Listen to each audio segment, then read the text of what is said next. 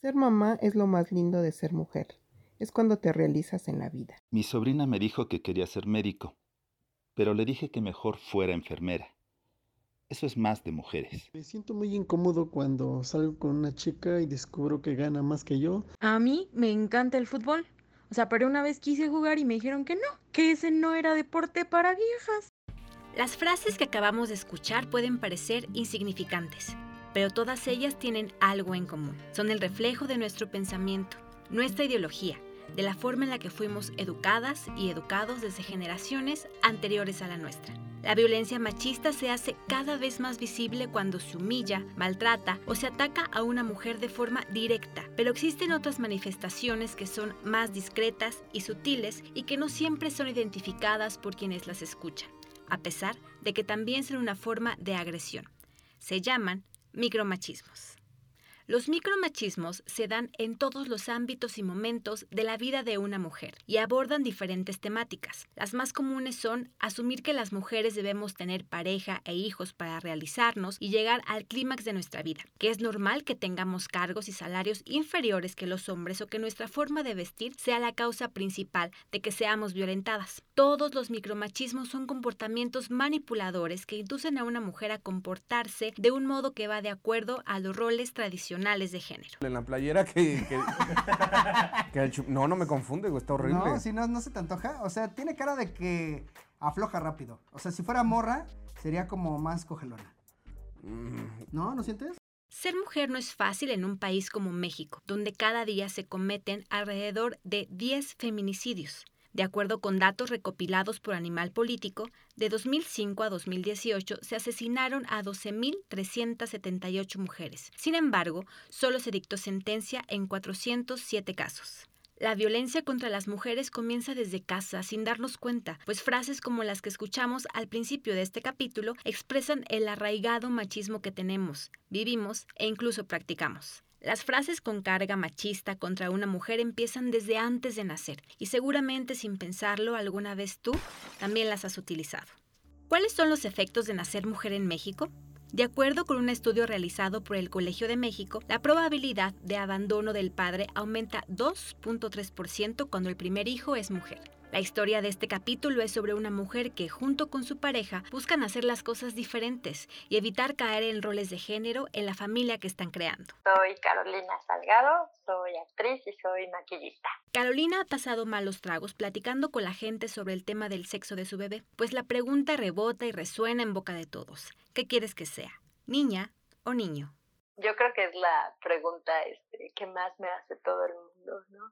Este, no, no sé, o sea, digo, tanto mi pareja como yo hemos, ya tenemos como el nombre si es niño o el nombre si es niña, pues porque pues estamos a la expectativa, ¿no? Este, pero sí es como lo que más le causa curiosidad a la gente. El, no es el tú qué crees que es, sino el tú qué quieres que sea. No sé si, o sea, es como una diferencia, no es lo mismo lo que, lo que a ti como mamá te está vibrando, lo que sientes en la panza, el, el bebé que sientes en la panza y, y que dices, ah, pues es un ser que está creciendo y me vibra que es niño, me vibra que es niña, a, a que te pregunten directamente qué quieres que sea. Yo creo que sobre todo queremos que tenga mucha salud y que sea feliz, independientemente de si es niño o si es niña. Preguntas como esta, si los padres prefieren que sea niña o niño, tienen sus razones de existir. Erendira Derbez, ilustradora y coescritora del libro No son micro, machismos cotidianos, comenta lo siguiente.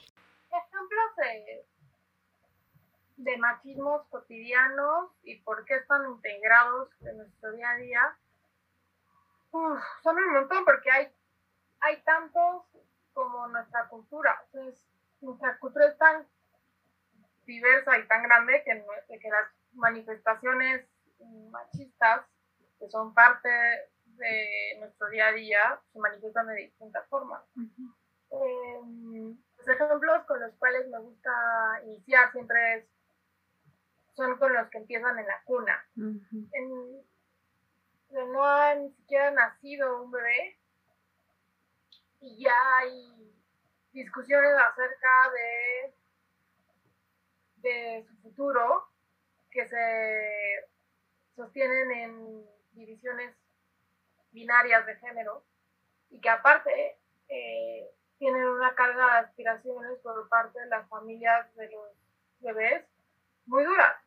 ¿Recuerdas tu infancia? Si eres hombre, ¿alguna vez quisiste jugar con una muñeca o una escoba y te dijeron que no, porque eran cosas de niñas? Si eres mujer, ¿te gustaban los carritos y usar gorras, pero te decían que no porque parecías una machorra? Carolina, nuestra primera entrevistada, recuerda que cuando era niña también le prohibieron hacer algunas cosas que disfrutaba, porque socialmente estaban relacionadas con otro género.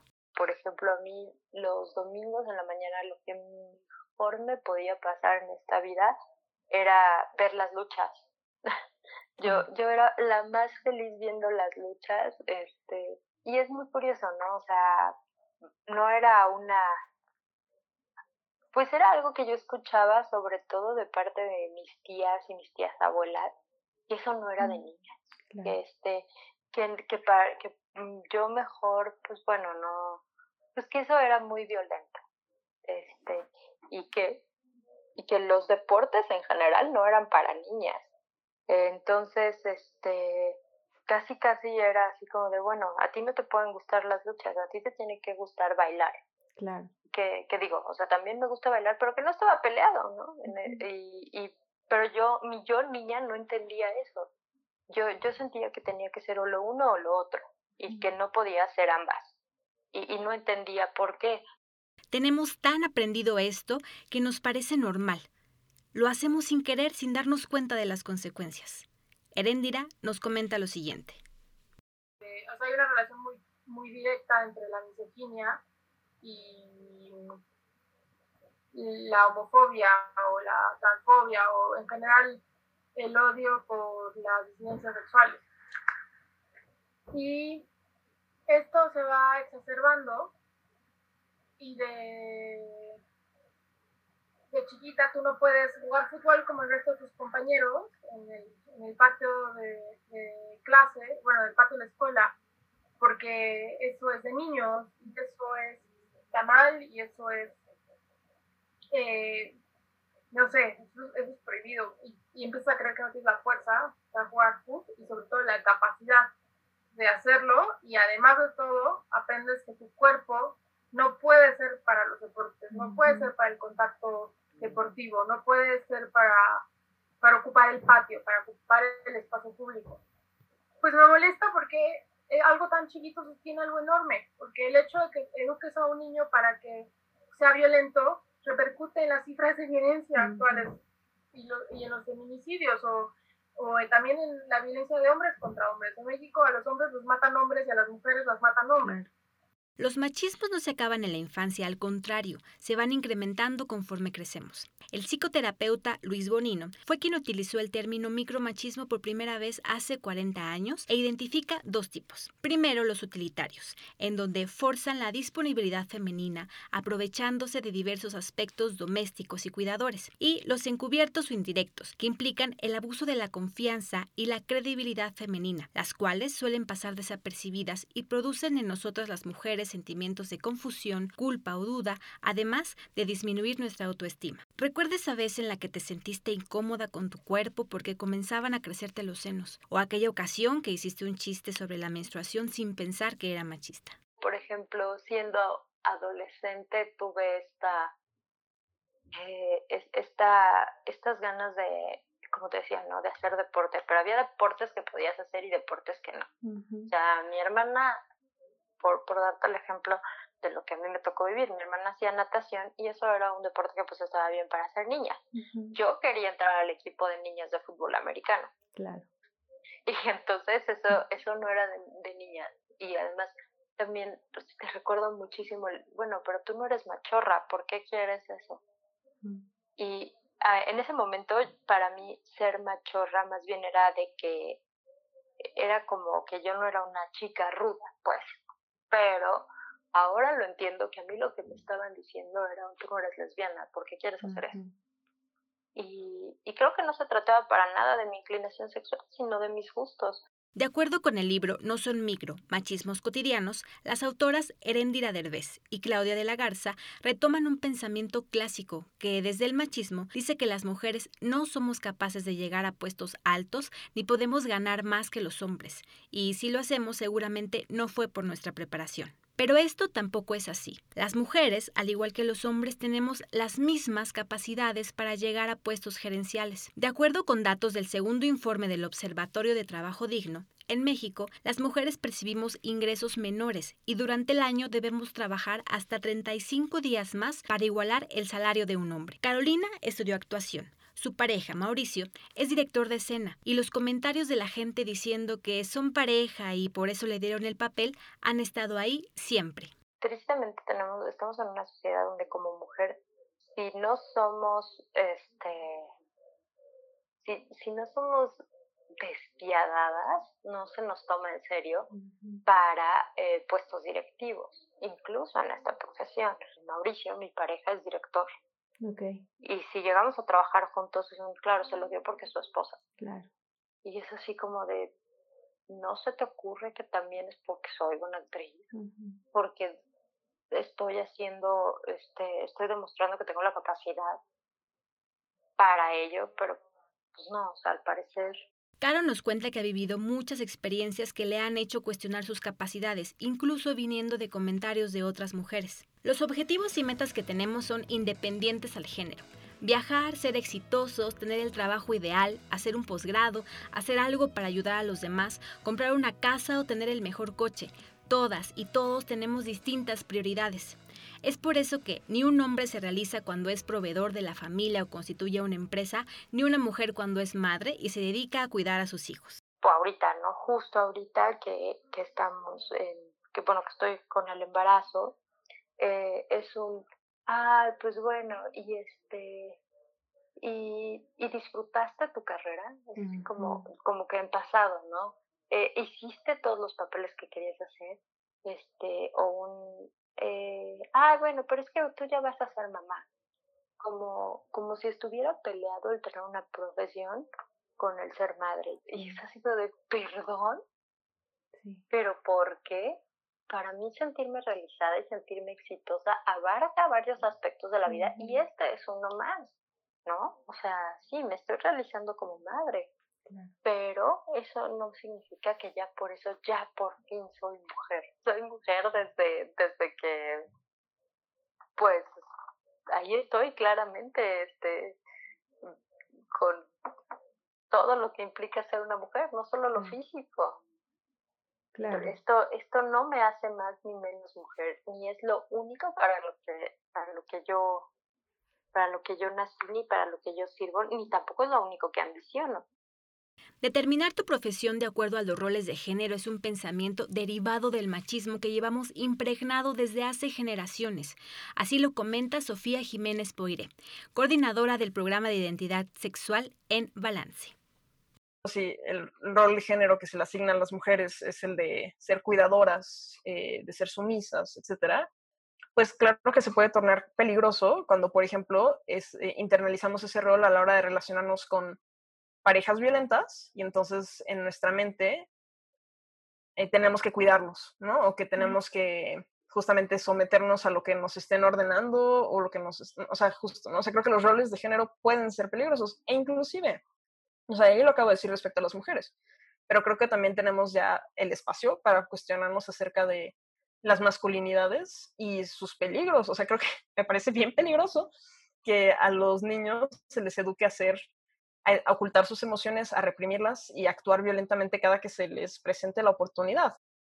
La idea de educar a una mujer diciéndole que debe ser sumisa, que calladita se ve más bonita, que el hombre debe ser primero en todo y que él es el que tiene la última palabra incluso sobre sus decisiones, es un pensamiento muy arraigado en el país. Y en lugar de erradicar estas ideas por lo violentas que son, se siguen replicando en el día a día, en las telenovelas, en los programas donde la mujer no es más que una víctima que debe aguantar desde malos tratos, chistes machistas, comentarios hirientes y falta de oportunidades hasta llegar a desenlaces fatales.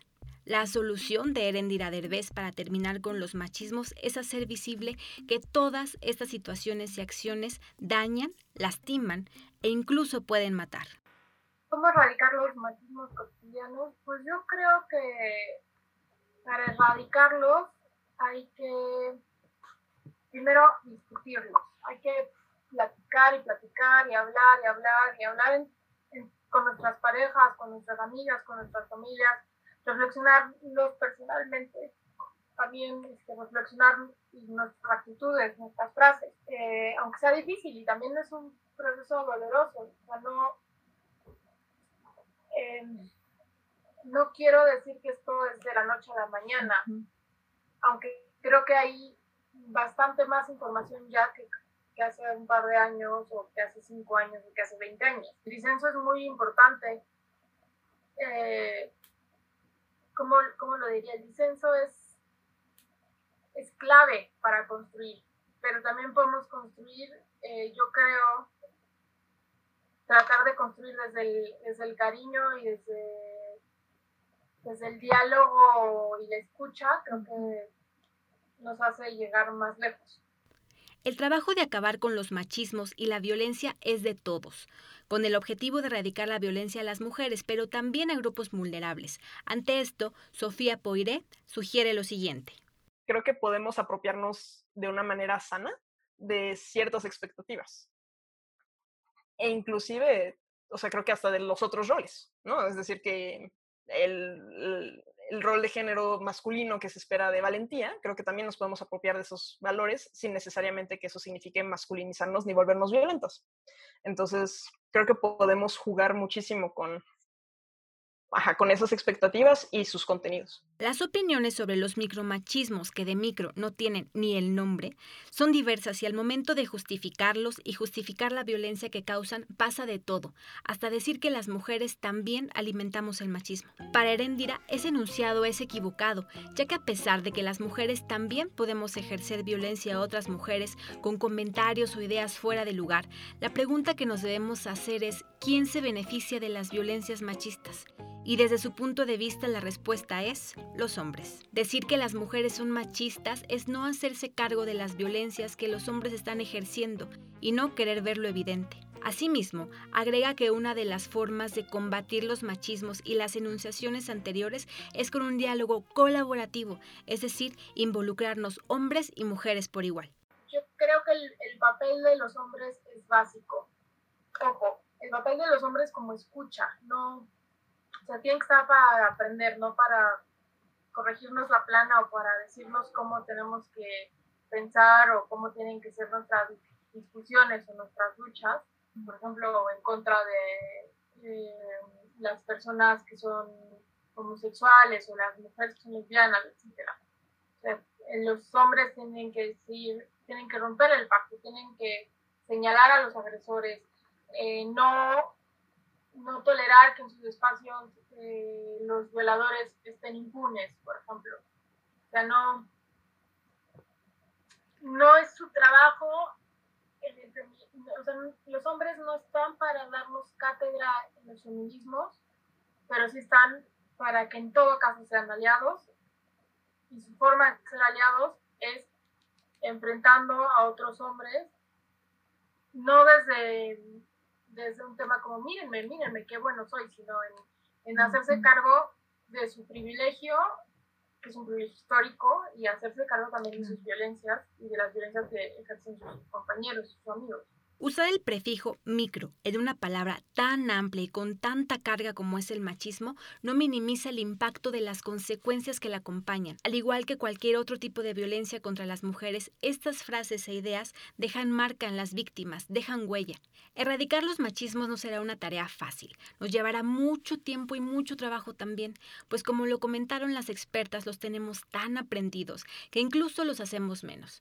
Vemos normales estas frases, estos programas que nos hacen hacen ver como las víctimas siempre y que callan nuestras voces. Son tan comunes que pasamos por alto el chiste machista o comentarios de personas cercanas a nosotras. Pero todo lo que hagamos valdrá la pena. Nos toca actuar desde nuestra trinchera, desde donde estamos para alzar la voz y decir que no, que no estamos de acuerdo con la percepción del sexo débil, que ese chiste nos lastima, que el ser mujeres nos hace igual de capaces que los hombres. Ante esto, Erendira concluye lo siguiente. Yo espero que los machismos dejen de ser cotidianos porque espero que la violencia debe dejar, debe cesar, la violencia hacia, hacia las minorías debe cesar, la violencia hacia las mujeres debe cesar, la violencia hacia como solución ante mm, el conflicto y la violencia como este, esta herramienta para sostener el patriarcado, pues tiene que parar, definitivamente. Pero mientras tanto hay que nombrarlas como lo que son, como algo normalizado y como algo cotidiano. No hay duda de que criar a un hijo es una tarea titánica y es un tema en el que no hay mejor ni peor manera, no hay buenos ni malos. Para finalizar este capítulo y cerrar la historia de hoy, regresamos con Caro, quien a unos meses de tener a su bebé sigue sin importarle si va a ser niña o niño. Incluso prefiere no responder a la pregunta sobre el color protagonista para el baby shower, porque ser madre es mucho, mucho más que azul o rosa. Ella solo espera que su hija o hijo nazca con salud, sin un rol que defina qué tan lejos puede llegar o si puede o no luchar por sus sueños. A final de cuentas, las sonrisas, el amor la felicidad que le darán no depende del género. Ella no cortará las alas de nadie al impedirle hacer algo porque son cosas de niñas. Lo que queremos hacer es que crezca con libertad, que crezca con, con felicidad, que, que viva eh, al máximo, eh, que entienda que el valor de algo no es porque porque es hombre y se lo merece o porque es mujer y se lo merece, sino porque eres ser humano. Nosotros le vamos a dar siempre todo el amor y todo el apoyo y, y, y le vamos a demostrar que pues no tiene nada de que, que no por cosas de género tiene por qué ocultarse, ¿no? Y, y pues sí, o sea, sabemos que, que va a haber sectores sociales donde todavía no, no estén listos para ese tipo de cosas pero pues también quiero creer que la comunidad en la que estamos desarrollándonos nosotros como adultos, pues sí está siendo una comunidad empática que como dices está cambiando este, ciertos parámetros y ciertas perspectivas para dejar de ser una comunidad de género y ser una comunidad humana. Quiero tener un hijo que no sienta miedo de llorar porque, porque algo le da sentimiento y quiero tener una hija pues, que, que no tenga miedo de alzar la voz para decir cuando algo no le parece, no le gusta. Gracias por escuchar este capítulo. Agradecemos a nuestras entrevistadas Erendira Derbez, Sofía Poiré y Carolina Salgado por su tiempo y por compartir sus opiniones e historias. En la realización de este capítulo participamos Zaira Martínez, Daniela Cuellar, Arlene Molina, Cristian Ordóñez, Sinue Hinojosa y Anaid Díaz.